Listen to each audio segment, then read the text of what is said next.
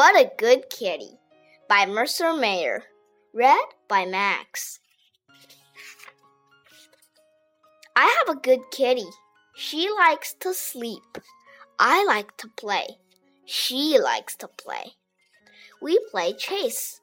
My kitty is hard to catch.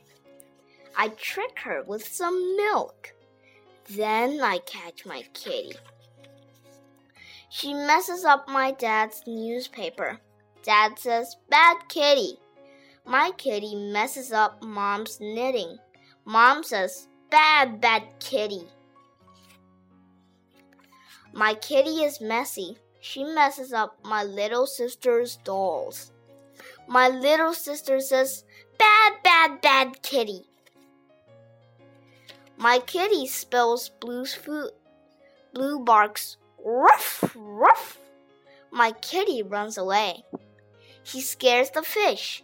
She spills the trash with a loud, loud crash.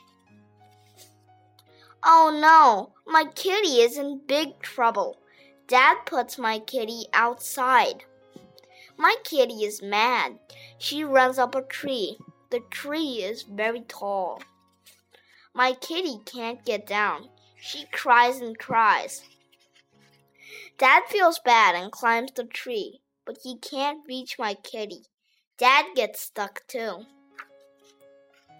My mom calls the fire department. They come with a big fire truck. Fireman Joe saves my kitty and my dad. Dad is not happy with my kitty. Mom is not happy with my kitty. Little sister is not happy with my kitty. My kitty is sad. I play with my kitty.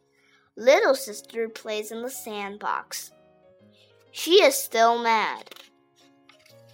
A big mean dog comes in our yard and growls at little sister. Little sister is scared. I am too. My kitty is brave. She scares the mean dog away. Dad says, What a good kitty. Mom says, What a good kitty. Little sister says, What a good kitty. I knew that.